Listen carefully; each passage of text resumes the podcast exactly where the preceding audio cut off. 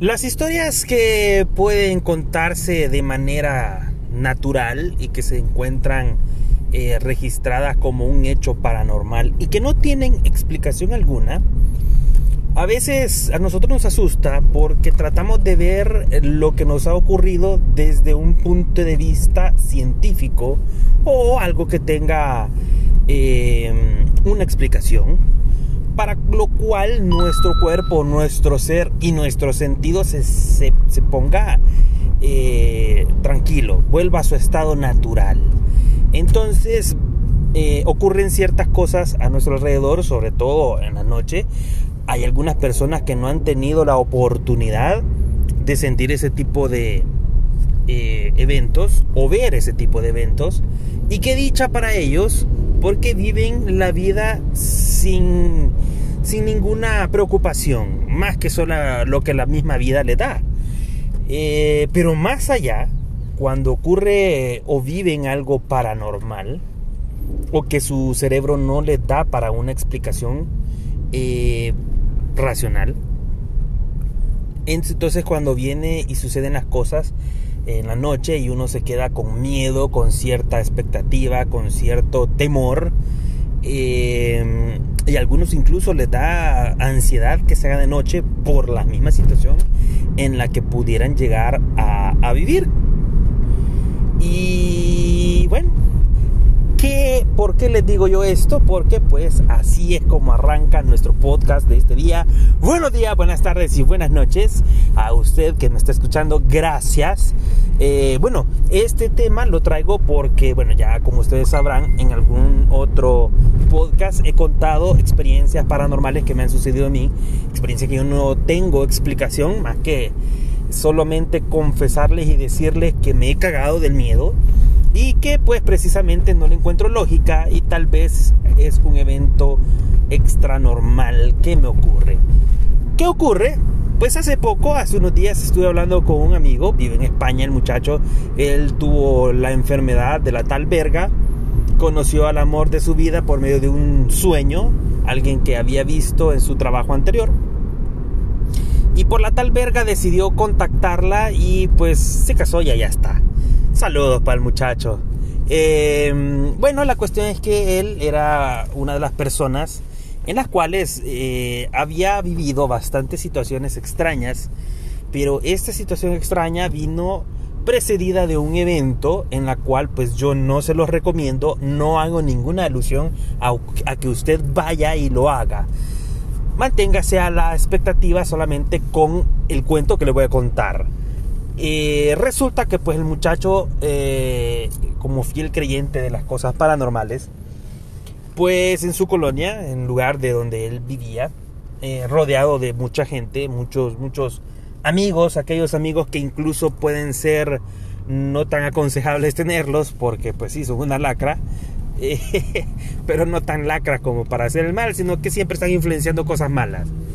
Entre ellos había una persona que era eh, escéptica y que no creía en ese tipo de cosas. Bromeando, bromeando, vinieron ellos y dijeron, vamos a jugar Martita, Martita. El juego de Martita, Martita, eh, acá en El Salvador, por si no se recuerdan de él, es un juego en el cual van a estar dos personas mirándose frente a frente, sosteniendo tres lapiceros en forma de U. Es decir, uno horizontal y dos verticales en cada extremo del lapicero que está horizontal. Y el otro que está enfrente también, a modo de formar un rectángulo frente a frente. Entonces, ¿cuál era el chiste? Era decir, Martita, Martita está ahí. O sea, el conjuro no tenía más nada que solo preguntarle a la bendita Martita si estaba ahí. Si el lapicero o si los lapiceros se abrían hacia los extremos, la dichosa Martita contestaba con un sí. Si los dichosos lapiceros se movían hacia adentro, la dichosa Martita pues contestaba en el carnal, no pasa nada. Entonces en aquel entonces era un juego, pues no había internet, no había celulares, no había Instagram, no había mi podcast. Entonces la gente pasaba jugando a pendejada. Obviamente yo nunca lo jugué, sí lo vi que lo jugaban y pues quedaba aquella inquietud si era alguien, uno de los dos, que movía los extremos del puto lapicero. O sea, para hacerlo y tenían que hacerlo, pues tenían que estar sincronizadas ambas personas para hacerlo. Y que pues el resultado fuera creíble para todas las personas en la habitación. Pinche policía de mierda me va a obligar a orillarme. Eh, gracias por la interrupción, gracias hacemos mierda en este país. Hay un montón de, personas que no se orían, no lo dejan pasar. Chingada madre, pasa pues mierda. Vas con la bui y no pasas. Ahí está. No, como siempre en El Salvador habemos gente, bueno, no habemos porque yo sí me gente pendeja que no se oría. No le da chance. Bueno, el caso, volviendo al punto, a la historia, pues se contaban esas historias y había un escéptico, ah, puta, se pusieron de acuerdo, la mierda no existe. Entonces dijeron, va, vergón, vamos a jugar algo que sí existe y juguemos la Ouija. Tal día a las 3 de la tarde, lleguemos los tres. Estaba este amigo mío que ahora está en España con otro pendejo que fue el de la idea de jugar esa mierda y el otro pendejo que dijo, "A huevo, juguemos esta mierda." Porque pues sí, este él era escéptico y pues quería ver que esa mierda no iba a pasar nada. Cuenta que se fueron a la casa del amigo de él, pues que él tenía la Ouija eh, se hicieron las 3 de la tarde, apagaron todos los televisores, apagaron incluso eh, apagaron los térmicos de la luz para que fuera más creíble, encendieron una velita y pimba, jugaron. Y en medio de la sesión estaban cuando la mierda, el triangulito se movió y resulta que pues este se asustaron los tres porque uno al otro se miraron, así como quien dice, va que vos no moviste, pendejo. Vos, vos, fuiste, cerote. Vos no, no, no te hagas el cerote. Vos moviste el triangulito. No, ma, yo no he movido nada. Ah, pues vos fuiste. No, no, puta, no, a huevo, yo no fui. Soltaron el triangulito porque se asustaron, porque se volvió a mover la mierda. Y pues resulta que este eh, al soltarlo, pues rompieron el conjuro de invocación, lo que habían hecho, no sé cómo, puta, no les puedo decir cómo es porque nunca lo he jugado y nunca lo voy a jugar, pero la cuestión es que rompieron esa mierda. Ambos, o las personas creyentes, eh, pues no pasó nada. Cuando sintió que esa mierda se movió, pues no pasó nada. Pero el que no era creyente, pues sí creyó, porque pues sus patitas salieron corriendo y pimba, la chingada madre, su, su, su ouija se fue a la verga y pasó sin hablarle una semana porque pues el maje sintió un airecito en el fundillo y salió corriendo. Los otros dos no.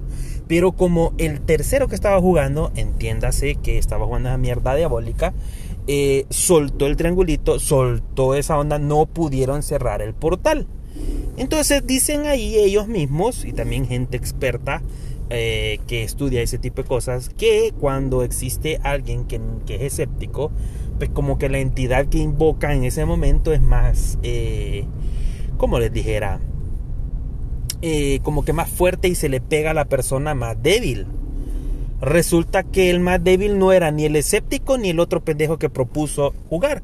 Era, pues, como no, mi amigo, el pendejo que está allá en España. Entonces el maje no se había dado cuenta eh, que había sido poseído por el otro cerote eh, o, que el fantasma o que el demonio, no sé, se fijó en él y dijo, pues vámonos para tu casa. Y sin que le dijera, pues se lo llevó.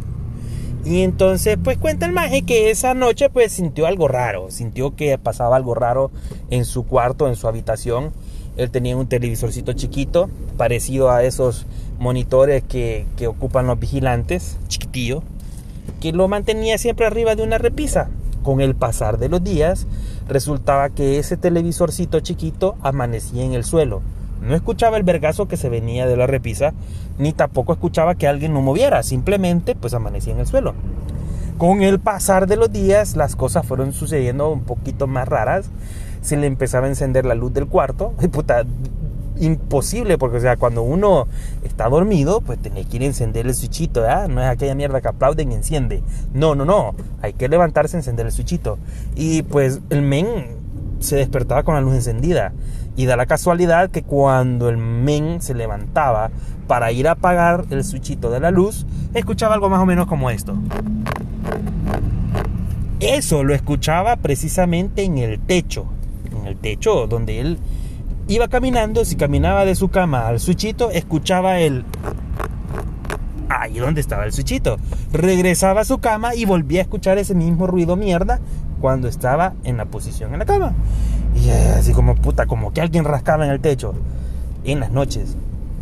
Los días fueron pasando y la situación, lejos de que le botaban o le ponían el televisor en el suelo, le encendían la luz y escuchaba que le rascaban este, el techo, también escuchaba cosas así como raras entre cuartos.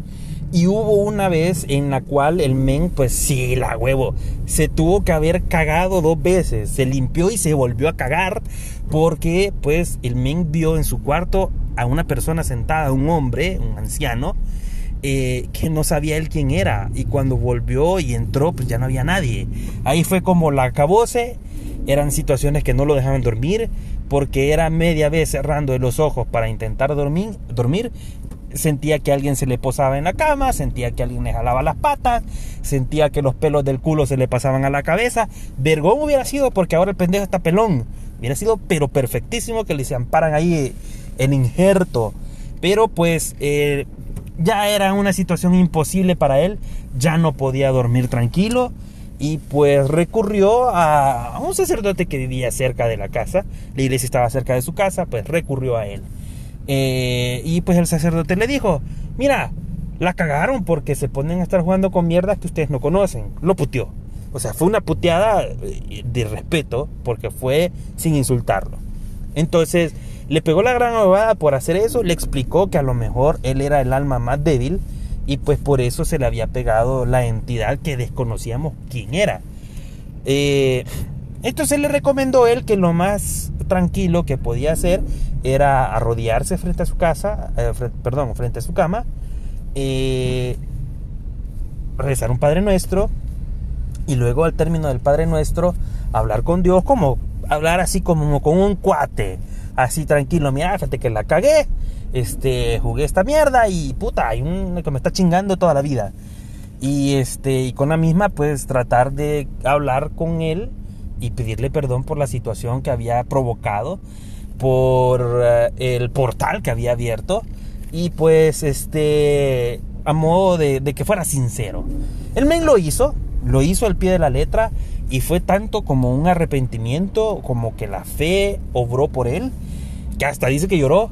Y este, al momento de eso, pues eh, sintió él como una paz. Aquel ambiente pesado que se sentía eh, en el cuarto, como cuando uno se tira un buen pedo y queda el ambiente, uff, súper pesado, eh, se liberó y ya no sintió más nada.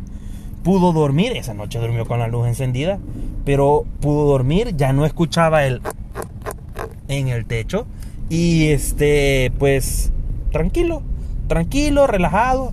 El día siguiente igual empezó a apagar la luz, el televisor ya no amanecía en medio del cuarto eh, y tranquilo. Aparentemente hizo las paces con quien tuvo que haber hecho las paces. O Dios intercedió. No sabemos. Pero la cuestión fue que eh, pues el muchacho estuvo tranquilo, ya pudo respirar, se pudo echar los fasos tranquilo, se podía echar pedos, a nadie le estaba estorbando, nadie lo estaba molestando. Y pues fue una experiencia en la cual pues eh, se recomienda no hacerlo, por eso les digo no lo hagan. Eh, como que sean súper expertos, absténganse de eso y pues tranquilo, relajado. Ese es mi consejo del día de hoy. ¿Por qué tan serio? Porque pues la situación, ah, pues lo amerita. Así que solamente un consejo, si ustedes están interesados en ese tipo de cosas, eh, no se informen, no lo hagan, van, a valer verga. Ah, sigan mi consejo, van a valer verga. Y no les vaya a pasar como el muchacho allá de, de, de los Madrid, porque pues sí, ni modo, hasta el pelo se le cayó. Así que muchas gracias por haberme escuchado. Recuerden que tengo Twitter, arroba Lucius10, me van a encontrar SC, Lucius SC, eh, Lucius10. Si no, también pueden encontrarme en Facebook como Chachaneando con Yo, donde existen este contenido y muchos más en la temporada 1. Y pueden buscarme también en Spotify. Búsquenme, denle like, que yo lo vea, denle, recomienden, retuiteenlo postéenlo en cualquier red social que ustedes tengan de preferencia y denle así un likecito, no sean culeros. Gracias por haberme escuchado, nos oímos la próxima. Adiós.